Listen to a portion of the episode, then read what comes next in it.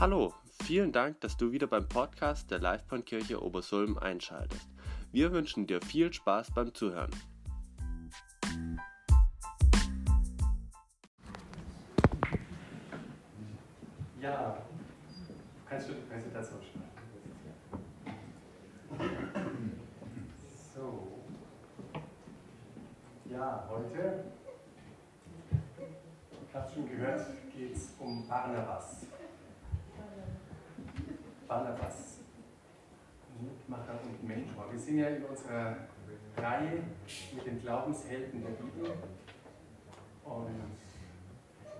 Geht es um einen Glaubenshelden, der gar nicht äh, erwähnt wird in dem Kapitel, woraus wir sonst immer die, die Glaubenshelden nehmen. Wir haben gesagt, so, wir halten uns so grob an das äh, Hebräerbrief, wo diese Glaubenshelden aufgezählt werden.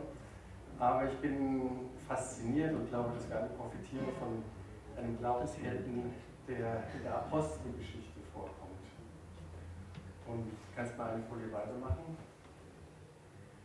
Ja, aber es geht nicht eben um Paulus. Ich weiß nicht, wer von euch äh, sieht denn gerne irgendwie Film, sei es jetzt zu Hause, im Fernsehen oder im Kino.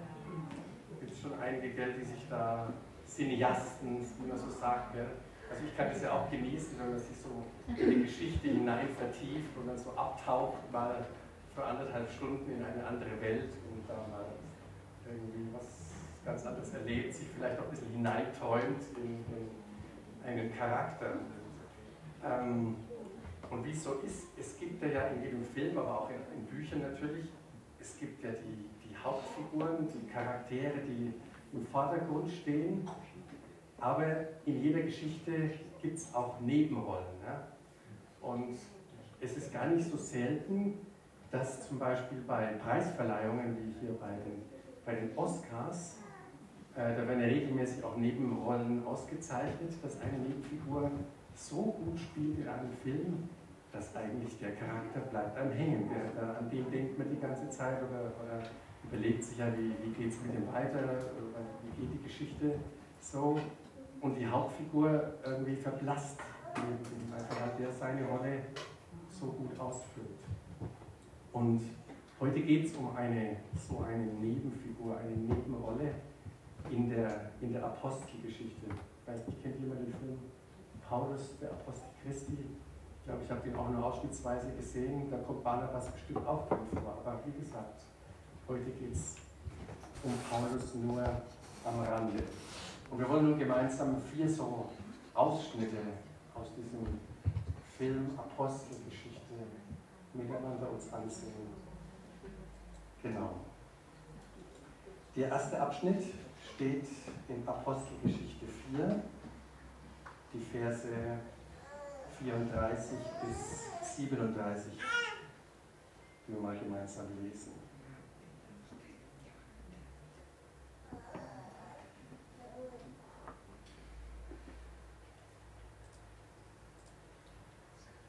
Es gab unter ihnen auch niemand, der Not leiden musste. Denn wenn die Bedürfnisse erforderten, verkauften diejenigen, die ein Grundstück oder ein Haus besaßen, ihren Besitz und stellten den Erlös der Gemeinde zur Verfügung, indem sie das Geld vor den Aposteln niederlegten. Davon wurde dann jedem das zugeteilt, was er nötig hatte. Einer von denen, die den Bedürftigen in dieser Weise halfen, war Josef, ein Levit von Zypern, den die Apostel Barnabas nannten. Barnabas bedeutet der, der andere ermutigt. Josef verkaufte ein Stück Land, das ihm gehörte, und stellte das Geld, das er dafür bekam, der Gemeinde zur Verfügung, indem er es vor den Aposteln niederlegte.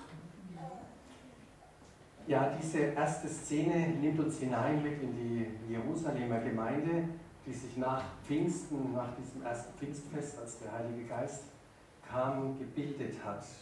Und es sind ganz viele Juden zum Glauben gekommen. Ich glaube, wir lesen davon 5000 insgesamt. Der Heilige Geist bewirkt in den Gläubigen vollmächtig oder wirkt das Zeugnis vollmächtig durch die Apostel. Und es war eine innige Gemeinschaft dort. Die Gläubigen waren viel beieinander, miteinander im Tempel, um Gottes Wort zu hören. Sie brachen miteinander das Brot, fast täglich und sie teilten einfach ihr ganzes Leben miteinander. Und die Folge war, dass sie so viel Zeit miteinander verbrachten, dass auch viele ähm, gar nicht so die Zeit hatten, sage ich jetzt mal, für ihren alltäglichen Lebensunterhalt zu sorgen.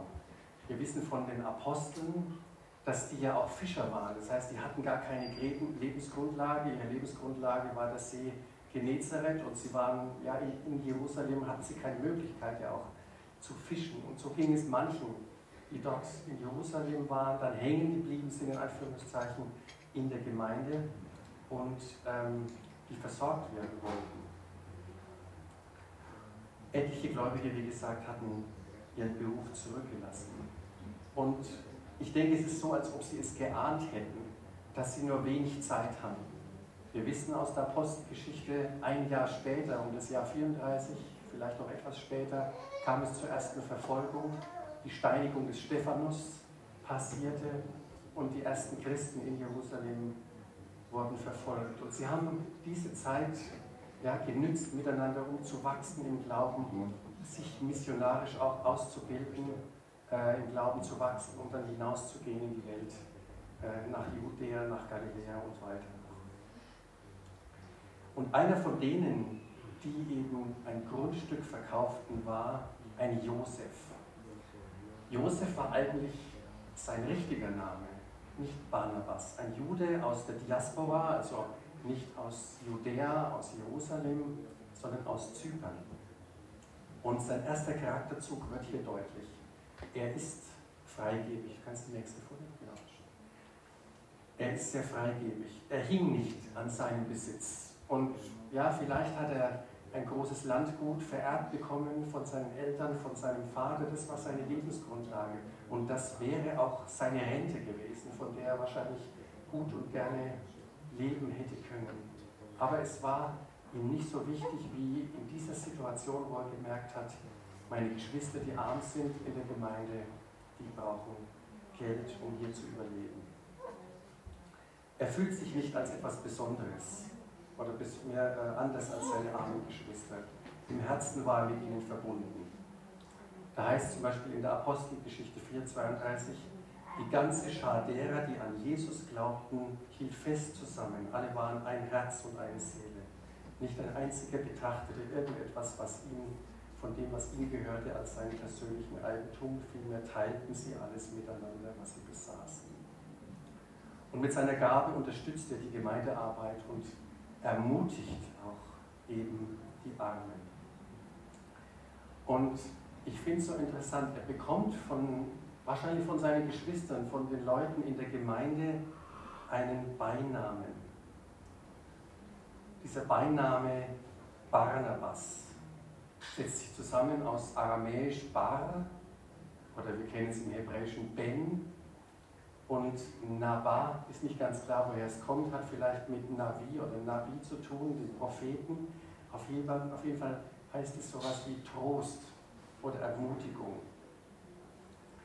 In 1. Korinther 14, Vers 3 schreibt Paulus, dass die Gabe der Prophetie dienen soll zur Hilfe, zur Ermutigung und zum Trost. Und Barnabas war ein vom Heiligen Geist begabter Mann. Und er hatte einen Charakter, ich denke, in dem man sich wohlfühlte. Er war kein knausriger Griesgram, kein verunsichernder Zweifler und kein destruktiver Miesmacher. Ich stelle mir eher so vor wie einen freundlichen Menschen mit einer positiven, mit einer mutmachenden Ausstrahlung, voll Glaubenstiefe und Glaubensfestigkeit, nach vorne gewandt. Mit einem Wort, mit von ihm ging etwas Mutmachendes aus. Wörtlich heißt Barnabas ja Sohn des Trostes oder Sohn der Mutmachung. Und er wird auch im ganzen Rest der Apostelgeschichte nicht mehr mit seinem Namen Josef genannt, sondern dieser, dieser Name, der hing an ihm fest. Viel mehr als sein sogenannter Taufname.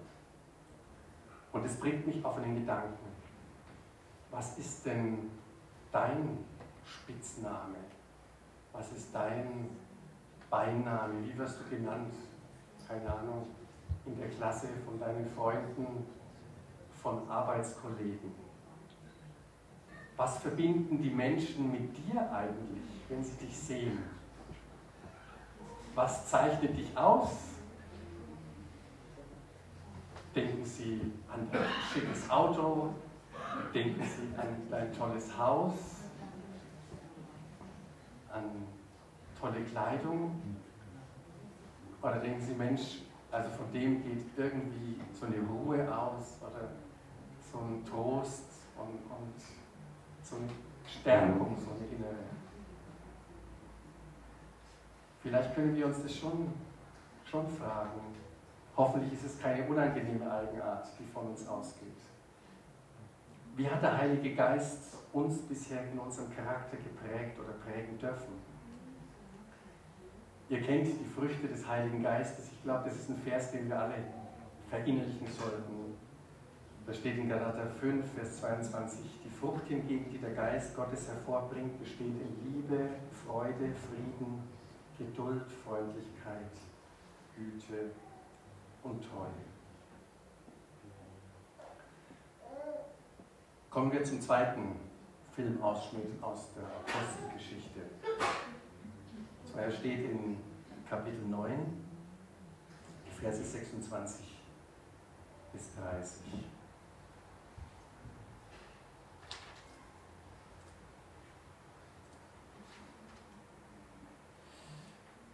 Da heißt es, als Saulus wieder nach Jerusalem kam, versuchte er sich den Jüngern anzuschließen. Aber sie hatten alle Angst vor ihm, weil sie nicht glauben konnten, dass jetzt auch er ein Jünger Jesu war. Da kam ihm Barnabas zu Hilfe. Er brachte ihn zu den Aposteln und berichtete ihnen, wie Saulus auf seiner Reise nach Damaskus den Herrn gesehen und wie der Herr mit ihm gesprochen hatte. Außerdem berichtete er ihnen, wie unerschrocken Saulus dann in Damaskus im Namen Jesu aufgetreten war.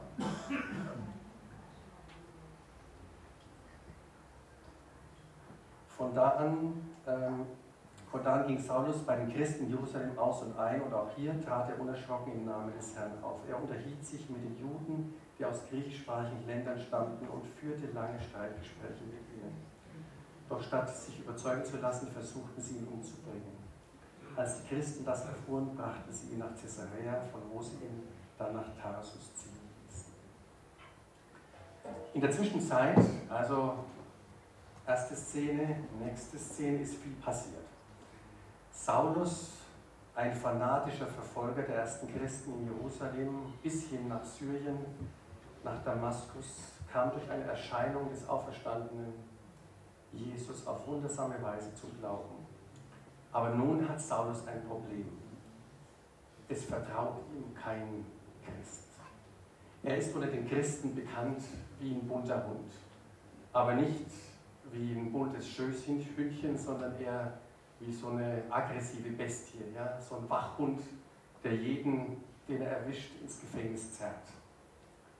Das heißt, er hat keinen Zutritt zur Gemeinde in Jerusalem. Keiner will ihn haben, jeder hat Angst, in eine gestellte Falle zu tappen. Und natürlich auch Geschwister dadurch in Gefahr zu bringen. Er hat so viel Leid verursacht. Aber Saulus sehnt sich danach, Kontakt zu diesen Geschwistern zu bekommen, so wie es für jeden Neubekehrten ganz natürlich ist. Er will, er will Gemeinschaft haben, er will sich mit anderen austauschen, die das Gleiche glauben. Kennt ihr auch diese Sehnsucht ja, nach einer Zeitreise ins Neue Testament? Also mich packt sie von dann und wann. Und ich hätte das gerne so gesehen, ja, wie das damals alles passiert ist mit Jesus. Und vielleicht wollte Saulus auch Kontakt kriegen, einfach mit Christen, die den Herrn kennengelernt haben, die ihn gehört haben, die sein Wunder gesehen haben. Und ja, er leidet sicherlich daran, dass ihm das verwehrt ist. Und in dieser Situation greift Barnabas ein.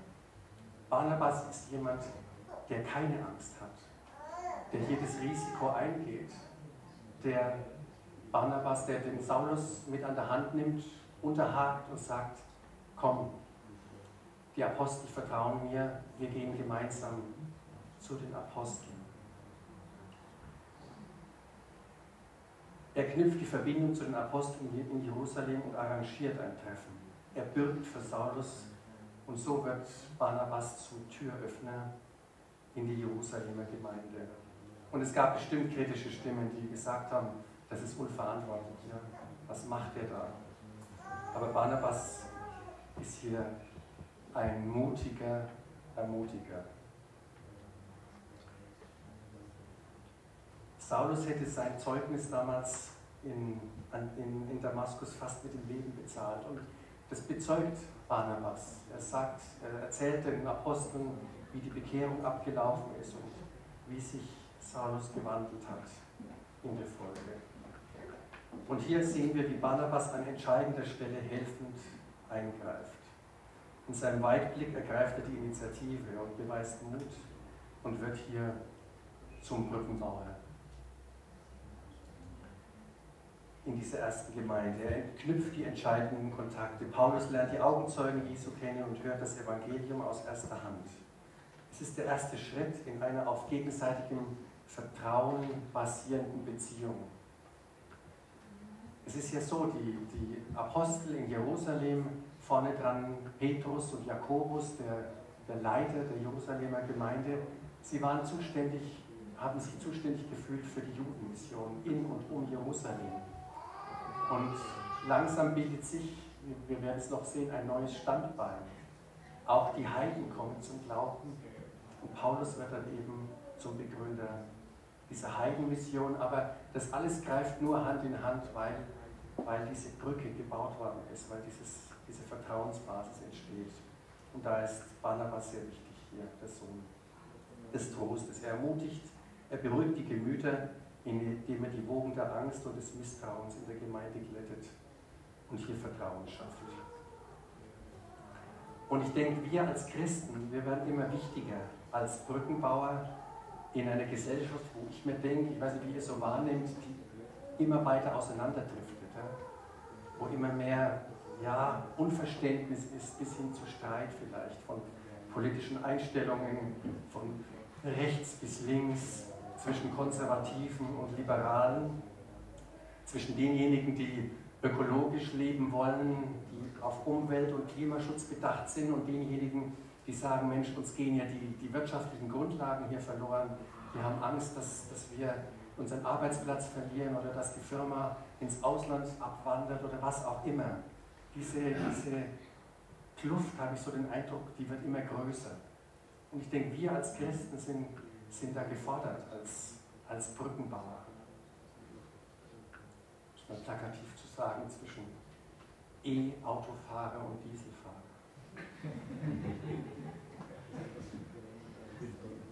Und ich denke, die, ja, die Auseinandersetzungen werden auch immer plötzlicher und immer heftiger. Ja? Da, wo früher vielleicht ein Wort das andere gewechselt hat, fliegen heute vielleicht sogar die Fäuste gleich oder werden, werden die Messer gewetzt.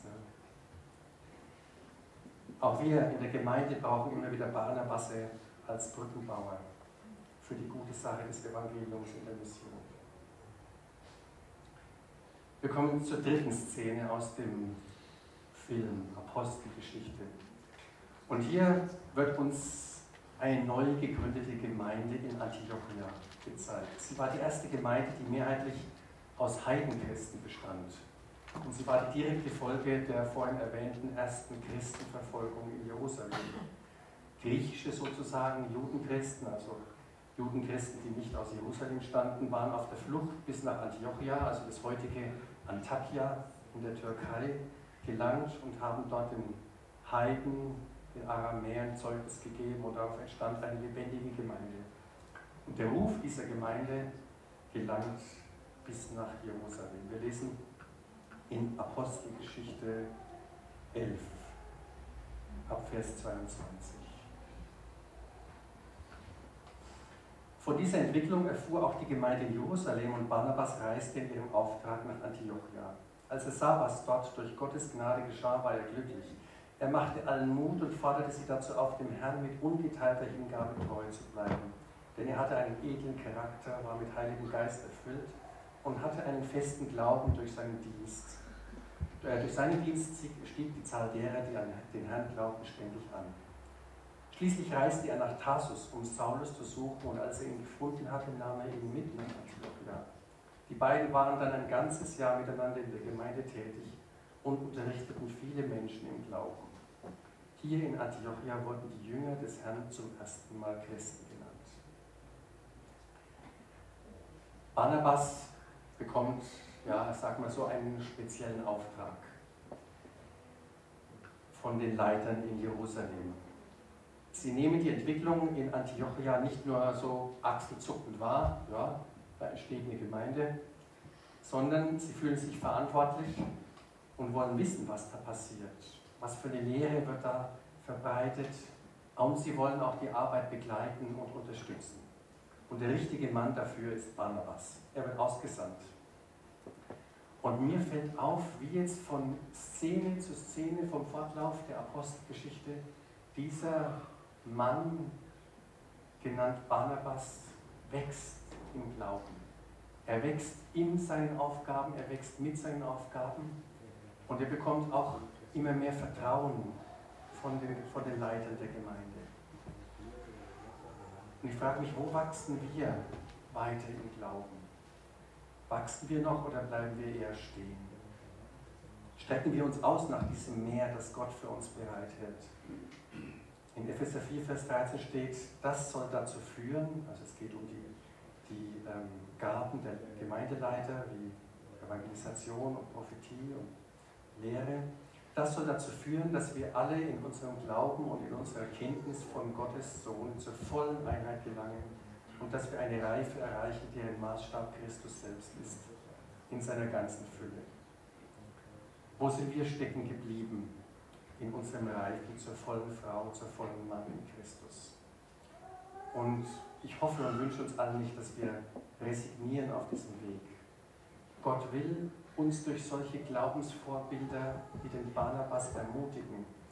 Die Botschaft soll ja nicht hier sein, dass wir hier Glaubenshelden betrachten und dann denken, oh, das kann ich nicht, um Gottes Willen, Hilfe, so bin ich nicht.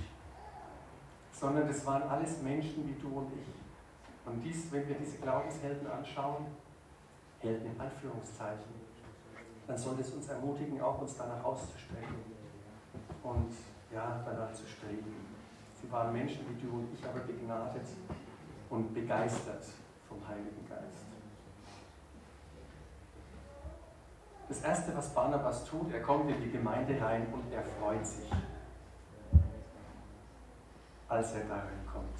Er sieht nicht zuallererst die Probleme und was alles falsch läuft. Nein, er erkennt zuerst, dass hier der Heilige Geist am Werk ist. Auch wenn die Gottesdienste bestimmt ganz anders ablaufen wie in, in Jerusalem. Es war ja eine heidenchristliche Gemeinde. Wahrscheinlich ein Bruchteil oder die Minderheit von Judenchristen, die den Synagogengottesdienst kannten. Vielleicht war die Musik etwas schräg. Vielleicht hat auch irgendjemand eine heidnische Melodie genommen und darauf einen geistlichen Text gedichtet, so wie Luther. Vielleicht keine Ahnung, war die Liturgie durcheinander oder das Abendmahl wurde falsch gefeiert. Aber Barnabas kommt rein in die Gemeinde und das allererste ist, er freut sich.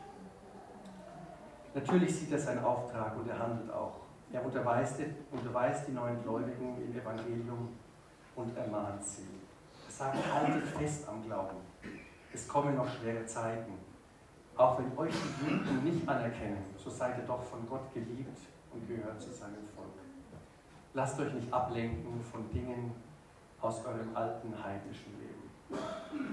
Keine Ahnung, was er alles so gesagt hat, aber so stelle ich es mir ungefähr in meinem Kopfkino vor.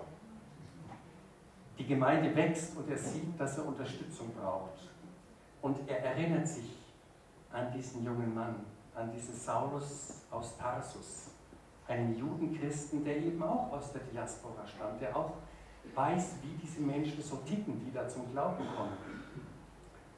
Und er denkt sich, der ist genau passend für diese Aufgabe hier in Diachia. Gedacht, getan, er fährt nach Tarsus oder läuft nach Tarsus und er holt sich diesen Saulus und motiviert ihn mit in diese Arbeit in die junge Gemeinde nach Antiochia, Antiochia zu kommen. Und es klappt auf Schwäbisch, ich kann es nicht so gut ausdrücken, aber ich glaube die Geschirr Zammer oder so. Okay, danke. Also, die Gemeinde bekommt, bekommt, ein, bekommt ich sag mal, so einen Ehrentitel. Ja? das, da wird gesagt, ja, das sind die Christus in dieser Gemeinde. Und ich denke, ein größeres Lob kann man eigentlich einer Gemeinde nicht, nicht geben, wie wenn, wenn die Leute sagen, Mensch, da kommt Christus zum Vorschein. Und Barnabas, er hat den Blick für andere, für junge Mitarbeiter. Er wird zum Mentor für Saulus, den späteren großen Gemeindegründer von Kleinasien bis nach Europa. Barnabas sieht von Anfang an das Potenzial und will es fördern. Und wen, wen haben wir im Blick? Wen wollen wir fördern? Sei es jetzt in der Gemeinde oder außerhalb der Gemeinde. Wen tragen wir vielleicht zumindest auf dem Herzen, wo wir sagen, Mensch, der hat Potenzial, der soll weitermachen, der soll vielleicht Theologie studieren oder zu einer Ausbildung gehen, in die Mission gehen oder der hat dies oder jenes, jene Gabe vom Heiligen Geist bekommen. Und ich denke, es ist wichtig, dass wir auch uns verantwortlich fühlen für Leute, jung und alt und ja, ein gewisses Mentoring-Denken entwickeln. Beschäftigen wir uns überhaupt genug mit den anderen Geschwistern, dass wir auch das Potenzial und die Gaben in ihnen sehen? Ja, der letzte Filmausschnitt aus der Apostelgeschichte nimmt uns mit auf die erste Missionsreise. Ja, wurde schon angedeutet, es geht auch viel um Mission natürlich bei Barnabas und Paulus. Wir lesen in Apostelgeschichte 13.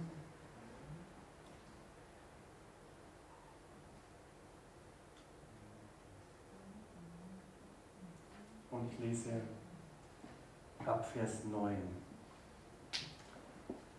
Das ist so, der Heilige Geist zieht sich seine Werkzeuge aus zu dieser ersten Missionsreise und den diejenigen, die er beauftragt, ist Barnabas, und Saulus oder Paulus, erstmal in dieser Reihenfolge. Und nach dem Gebet und Segen ziehen sie los und die erste Station ist Zypern, eben die Heimat von Barnabas. Man könnte meinen, ein Heimspiel eigentlich. Gell? Aber sie stoßen auf unerwartete geistliche Hindernisse. Dort tritt ein falscher Prophet auf, Bar Jesus und stellt sich ihnen entgegen. Und sie müssen alle geistliche Autorität aufwenden, um deutlich zu machen, dass sie im Namen des Höchsten unterwegs sind. Ich lese ab Vers 9. Da blickte ihn Saulus, sein römischer Name ist Paulus, durchdringend an. Vom Heiligen Geist erfüllt, sagte er zu ihm, du Sohn des Teufels, hinterhältig und durchtrieben bist du ein Freund von allem, was gut und richtig ist Wann hörst du endlich auf, dich dem Herrn in den Weg zu stellen, um seine guten Pläne zu durchkreuzen? Doch jetzt bekommst du die mächtige Hand des Herrn zu spüren. Du wirst eine Zeit lang blind sein und die Sonne nicht sehen können. Im selben Augenblick fand sich der Makler in tiefste Dunkelheit gehüllt. Er tappte hilflos umher und suchte jemanden, der bereit war, ihn an der Hand zu führen. Als der Prokonsul sah, dass, äh, als, der, als der Prokonsul das sah, kam er zum Glauben, tief beeindruckt von der Lehre des Herrn, die solche Dinge bewirkt.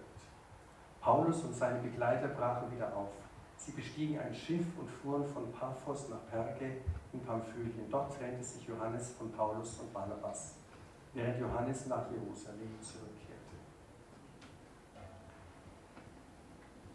Wir sehen hier, es ist Paulus, der hier die Initiative ergreift und ja, einschreitet und gegen diesen falschen Propheten vorgeht und ihn zurechtweist. Und ab diesem Moment, das ist so der, ich sag mal, der Turning Point, ab diesem Moment ist es Paulus, der die Führung übernimmt in dieser ganzen Missionsgeschichte.